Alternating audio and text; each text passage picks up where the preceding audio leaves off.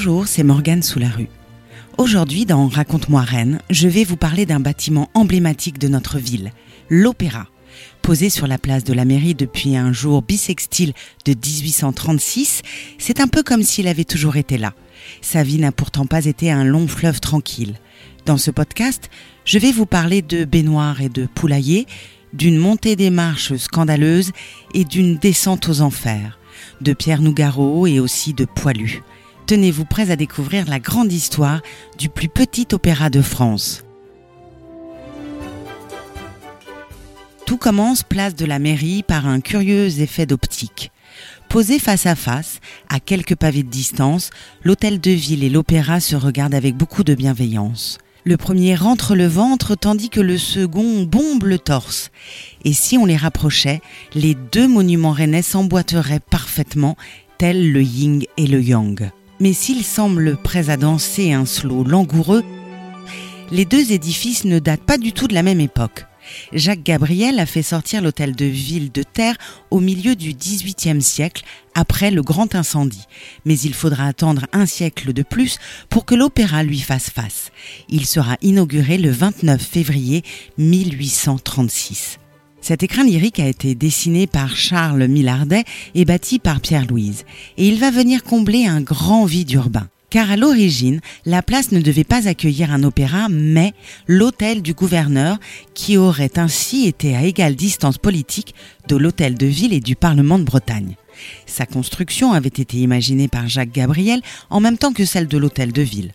Sauf qu'avec toutes ces constructions et reconstructions, la ville est endettée et n'a pas les moyens de faire ériger le palais.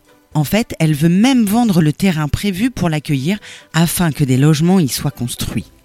La vente ne se fera pas, mais la construction de l'hôtel du gouverneur non plus, et ce grand terrain vide sera planté de tilleuls et servira de promenade durant quelques décennies.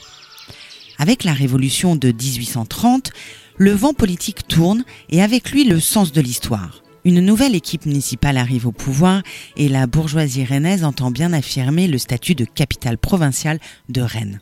Car la ville ne possède pas encore de théâtre digne de ce nom. La plupart des spectacles sont relégués dans d'obscures salles de jeux de paume. Le maire de l'époque, Philippe Join, enfonce le clou lors de la séance du 21 mai 1831. L'administration à laquelle j'ai succédé crut devoir, pour des raisons particulières, en différer la création.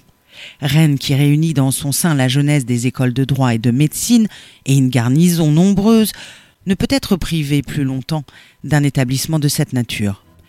Le mot d'ordre est sans équivoque. Il est primordial de faire de Rennes un centre intellectuel et de relancer le commerce.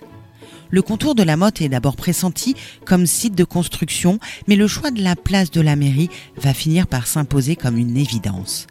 En plein centre de Rennes, face au symbole du pouvoir politique, l'Opéra de Rennes appelle la capitale de Bretagne à une destinée culturelle particulièrement riche.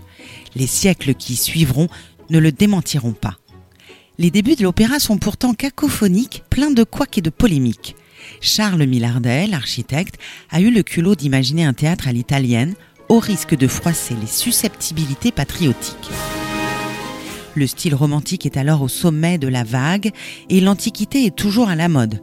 L'architecte veut faire dialoguer l'architecture de l'opéra à celle de l'hôtel de ville au gré d'une conversation légère et rafraîchissante. Son modèle vient de Rome et du théâtre antique de Marcellus dont l'hémicycle avance sur la ville. Ce choix audacieux est loin de convaincre les habitants qui militent pour la platitude d'une façade à la française à la place des formes girondes et généreuses d'un théâtre à l'italienne. Le projet de Charles Millardet ira malgré tout jusqu'à son terme et sa façade néoclassique originale, surmontée de colonnes et de chapiteaux, témoigne encore aujourd'hui de l'ambition de l'époque. Inaugurée en février 1836, après quatre ans de travaux, la vie du théâtre de Rennes s'ouvre avec un concert du cercle musical donné au profit des pauvres. La presse ne manque pas de s'emballer pour l'enthousiasme des Rennais. Tout était plein. Les premières loges, les baignoires étaient resplendissantes de femmes richement parées et le public avait cessé d'être bruyant plus d'une dévote, attirée là par la curiosité, a dû se demander si, en réalité, le théâtre ainsi fait serait une œuvre bien criminelle. Surplombant l'écrin culturel, la statue du dieu des arts Apollon, entourée par ses muses, nous le confirme. L'Opéra de Rennes est un véritable temple de la culture. Il faillit également être au cœur d'un temple consumériste, car Charles Millardet avait imaginé un programme urbain ambitieux, débordant largement de l'opéra, pour l'encadrer d'immeubles de rapport et de galeries commerçantes qui rappelaient les passages couverts parisiens d'alors. La galerie promenoir sera bien percée, mais les commerçants mettront vite la clé sous la porte, les promeneurs préférant le grand air de la place de la mairie aux obscures arcades de l'opéra. Aux grandes dames de Stendhal, pourrions-nous dire. Quel est le rapport, me demanderez-vous? Eh bien, en fait, l'auteur vient d'entamer un long périple au départ de la Bretagne qu'il mènera jusqu'en Italie. Après avoir égratigné nombre de destinations au gré d'avis à faire pâlir de jalousie les réseaux sociaux, l'écrivain arrive à Rennes en 1837. Et il tombe sous le charme de la capitale bretonne. L'homme à la plume romantique écrit Comme je savais que Rennes avait été entièrement détruite par l'incendie de 1720, je m'attendais à n'y rien trouver d'intéressant sous le rapport de l'architecture.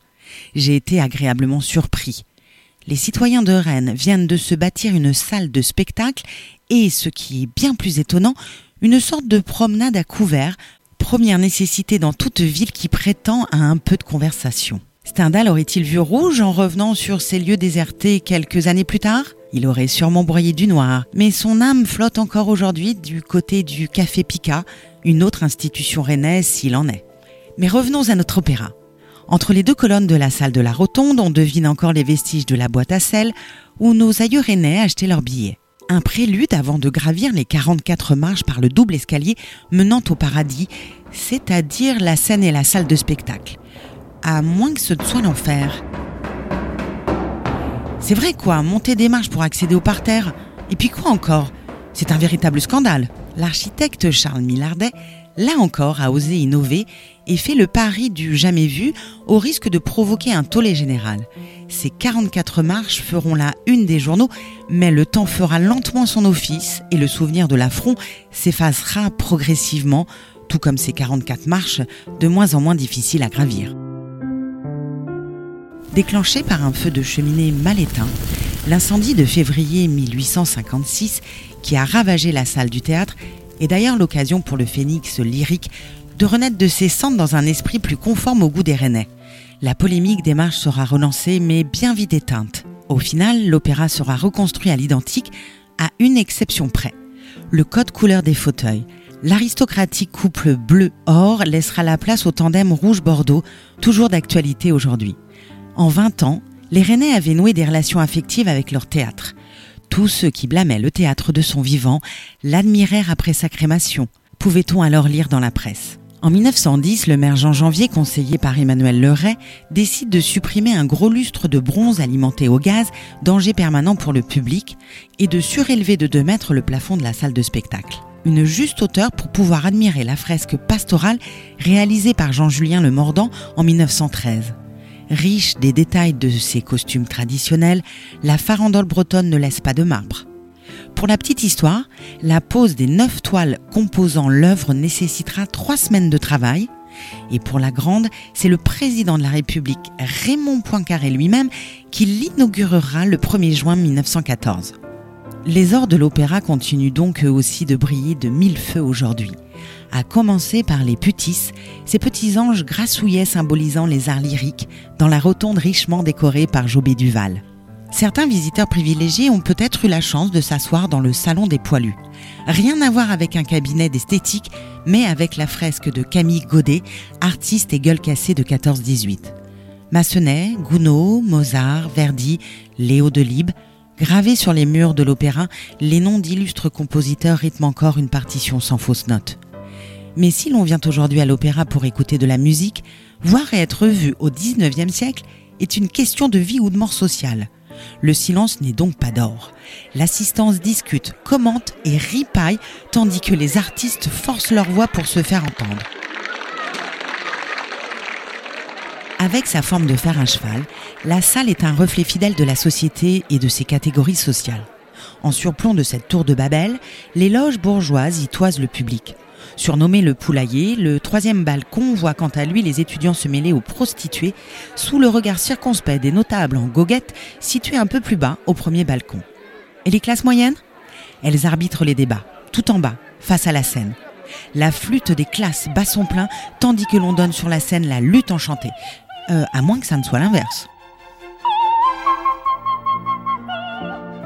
Après avoir révélé les atours extérieurs et intérieurs de notre opéra, que reste-t-il à y faire? Peut-être aller se promener dans sa forêt, l'espace situé sous la scène et qui doit son surnom aux troncs de métal qui servent à la soutenir. Ou alors aller rendre hommage à Pierre Nougaro, le père du célèbre chanteur toulousain, dont une plaque témoigne de ses dix années de bons et loyaux services comme directeur de l'équipement culturel. Ou plus simplement, prendre place dans un fauteuil pour déguster des yeux et des oreilles le spectacle à venir. Les fantômes de l'Opéra de Rennes, un récit écrit par Jean-Baptiste Gandon. C'était Morgane sous la rue. Je vous dis à bientôt pour un nouvel épisode de Raconte-moi Rennes, votre série de podcasts sur l'histoire de notre ville.